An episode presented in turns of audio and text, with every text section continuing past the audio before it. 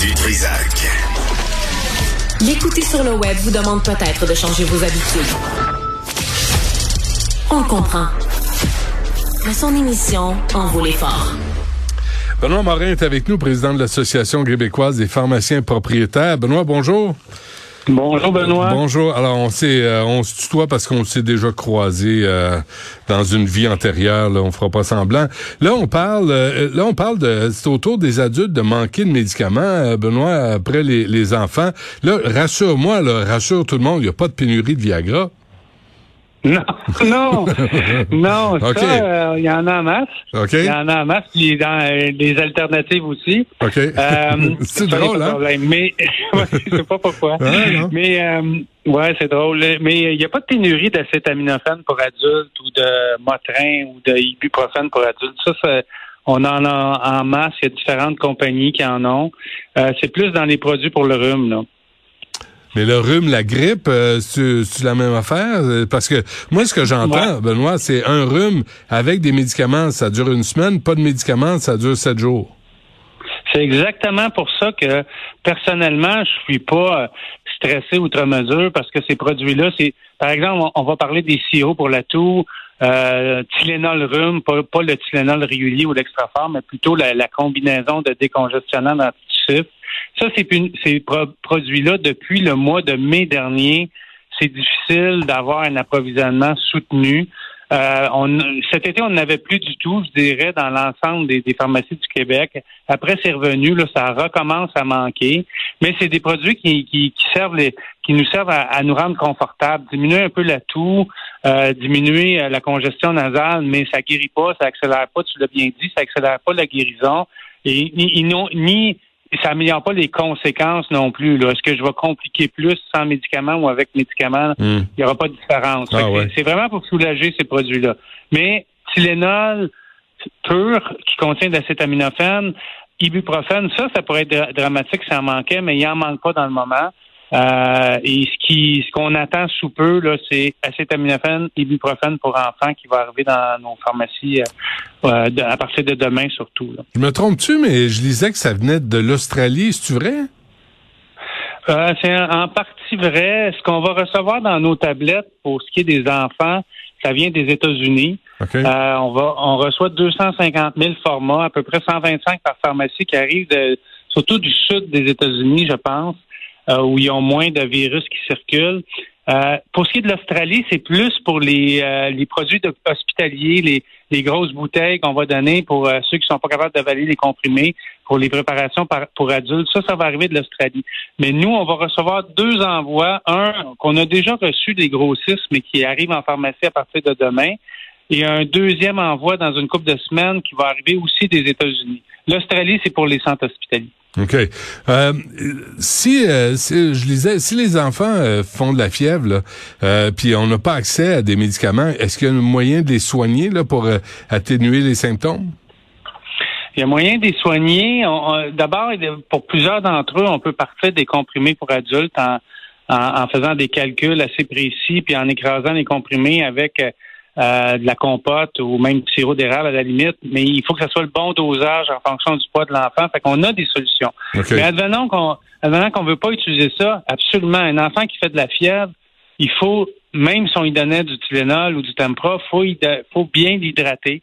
Euh, faut y donner, si la fièvre est trop haute, faut y donner un bain tiède, pas froid parce qu'on va avoir une fièvre rebond pour compenser le- le- l'espèce de, de froid que le corps va ressentir. Fait que ça prend un bain, un bain tiède légèrement en bas de la température du corps. Ça, c'est, c'est fantastique comme résultat. Ça, ça marche pour une heure ou deux au moins, donc Mm. ça va rendre l'enfant plus confortable. Faut pas l'habiller trop chaudement. Euh, faut pas, euh, faut pas l'habiller et l'abrier trop chaudement. Ouais. Puis évidemment, il faut qu'il s'alimente aussi. là. Un enfant qui fait beaucoup de fièvre n'a pas faim, euh, mais sa situation peut se dégrader s'il mange pas suffisamment. Donc bien l'hydrater, bien l'alimenter régulièrement, même s'il mange pas un repas complet, c'est de s'arranger pour qu'il ait de l'énergie pour combattre son virus. Et ça, c'est toutes des mesures qui vont favoriser la guérison. Mais disons qu'avec les enfants, ils, ils vivent ça difficilement de ce temps-ci. La fièvre est intense, ça dure euh, deux, trois jours, puis c'est un peu plus fort qu'à l'habitude. Ouais, c'est tough. hein. Est-ce que c'est, ce sont des pénuries réelles ou artificielles pour faire augmenter le coût des médicaments? c'est une pénurie, c'est pas une pénurie, c'est un, un, un, déficit de l'offre par rapport à la demande. La demande, depuis qu'on a déconfiné, ça n'arrête pas d'augmenter. Là, avec les virus, c'est encore pire. Puis elle est artificielle parce que les gens ont peur d'en manquer en partie. Fait qu'ils ils veulent l'acheter au cas où que leur enfant soit malade, hmm. ce qui se comprend très bien. Là. Mais en même temps, ça, ça vient rajouter une pression qui n'existe pas normalement. Les gens achètent pas ça. Euh, euh, quand ils n'ont pas de besoin, fait que ça vient rajouter. Mais pour ce qui est des prix, les prix sont stables. les prix de tablettes changent pas, puis ça reste. Euh, les fabricants, je ne peux pas dire s'ils vont changer leur prix, mais c'est actuellement les prix euh, ne bougent pas. Deux, deux, trois affaires, Benoît.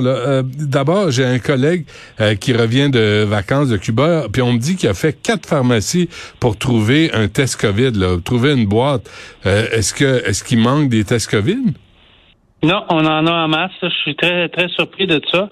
Peut-être qu'il y a des pharmacies qui en tiennent moins parce que les gens en veulent moins, mais je, on a accès à tout ce qu'on veut là. Pour le moment, il n'y a pas de problème. OK.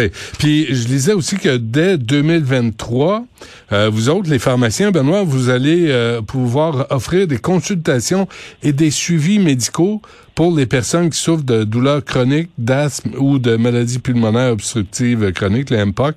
Est-ce que qu'est-ce que ça change pour vous, ça? Ben, c'est, c'est pas des consultations médicales, faut faire la nuance. Hmm. C'est plutôt une prise en charge du traitement de ces patients-là. C'est-à-dire qu'on va pouvoir, on le fait déjà pour le diabète, là, on va le faire, on va le faire pour les, les maladies que tu viens de nommer. C'est-à-dire que le médecin pose le diagnostic, mais après ça, on peut procéder aux ajustements de médicaments, à ajouter des doses, à en enlever un, en rajouter un pour s'assurer qu'on ait un traitement optimal. Fait qu'on on vient de, tu veux, nous donner plus d'autonomie pour plus de maladies chroniques. Ce qui est une bonne nouvelle. Avant, c'est, par exemple, pour le, euh, la maladie pulmonaire obstructive, obstructive pardon, chronique, mmh. Mmh. c'est le médecin qui faisait les ajustements. Là, le pharmacien va pouvoir le faire. Donc, ça libère le médecin, puis ça, ça, facilite l'accès à ces modifications de doses-là pour que les gens euh, aient le meilleur traitement possible, puis qu'ils ne retournent pas à voir le médecin ou à l'hôpital parce qu'il décompense. On le faisait déjà pour le diabète, on le faisait pour l'hypertension artérielle, on le faisait pour la glande thyroïde. Là, on va le faire pour plusieurs maladies chroniques, ce qui est une bonne chose, qui devrait améliorer aussi la disponibilité des médecins. Mais c'est pas des consultations médicales. On va pas examiner les poumons. Euh, c'est des suivis. C'est des. faut quand même. des suivis, la prise en charge. Ok. Puis, puis là, faut encore que les patients soient au courant de ça et qu'ils prennent rendez-vous avec leur pharmacie. Pas quand, quand une fois que tu as ton ordonnance, là, tu retournes pas voir le médecin, tu vas pas à l'urgence. Là, tu peux t'adresser à ton pharmacien. Oui, qui va faire le suivi. Puis même si tu appelles le 811, puis tu dis au, euh, au 8 1 mais moi, je, je vais pas bien. Là, je fais comme euh, mon asthme est décompensé ou, euh, ou, ou ma maladie est décompensée. Qu'est-ce que je peux faire? Ils vont ils vont référer à, leur pharmacien, dire retournez voir le pharmacien, il va pouvoir ajuster vos médicaments. Puis dans un premier temps, on va s'assurer. Fait que nous, on va le dire à nos, nos patients qui ont des médicaments chroniques, mais les patients vont aussi être référés au pharmacien quand c'est le pharmacien qui peut faire partie de la solution. Fait que ça, mmh. ça va se ça va ça va ça va se connaître là. ça va les gens vont, comprendre. Ça va savoir. Ça, ça, va savoir puis ça va tranquillement ça va s'installer comme dans comme tout le reste. OK. Avant qu'on se quitte, euh, Luc Boileau, le directeur de la santé publique, parlait du l'espèce de trio de virus, là, plus la COVID. Puis moi, moi j'en ai eu un, là. J'ai manqué toute une semaine parce que je toussais sans arrêt. Puis c'est il y, y a, comme des virus euh, respiratoires là, qui sont assez euh, féroces. Est-ce que vous le voyez, vous autres, en pharmacie, ça? On le voit en pharmacie, on le voit dans nos familles et nos amis. Euh, c'est assez clair que bon, il y a l'influenza qui, qui, commence à monter, il y a la COVID euh, qui est encore là. Moi, j'ai encore trois trois employés avec la COVID euh, aujourd'hui. C'est vrai. Euh, oui, oui. Puis, puis en plus, il y a le syncytial qui circule beaucoup chez les enfants, mais chez, tu sais, ça, ça, on le voit là. En plus des autres virus du rhume qui s'installent. Fait que il y a le trio, puis il y en a d'autres. Euh, et faut dire que ça fait deux ans qu'on est plus ou moins isolé, qu'on a on a perdu une certaine immunité face à ces virus-là. Fait que là, c'est la c'est la joie, là. Je veux dire, ça se transmet rapidement. Mm. Puis façon de parler, là, les virus sont se, se transmettent euh, euh, rapidement puis restent plus longtemps parce que notre notre immunité a été a été moins bonne au cours des deux dernières années. Fait que c'est un phénomène normal, mais qu'on n'avait pas nécessairement anticipé par contre. Il me semble qu'on devrait inciter euh, les jeunes à l'école de porter des masques. Il me semble que c'est l'endroit parfait pour se transmettre les virus.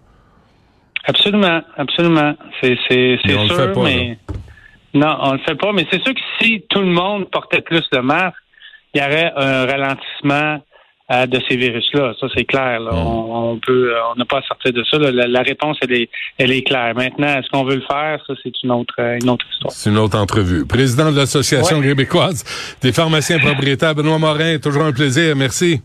Salut, Benoît. Merci. Bye. Ciao.